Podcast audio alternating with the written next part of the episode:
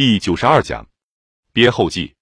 孔子是中国古代著名的思想家和教育家，一代至圣先师。《论语》则是中华民族的一部传世经典。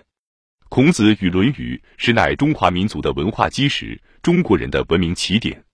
钱穆先生毕生崇仰孔学，曾著有《论语文解》《论语心解》《孔子传》等多部著作。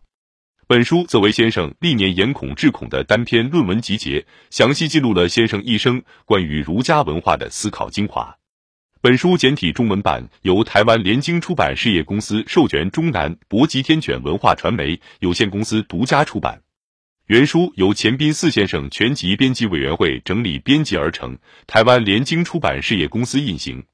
本次出版对原版进行了繁体竖排转简体横排的处理，至于钱穆先生原书的内容，本版均保留原貌，还原真实的圣人形象，消解经典的阅读壁垒。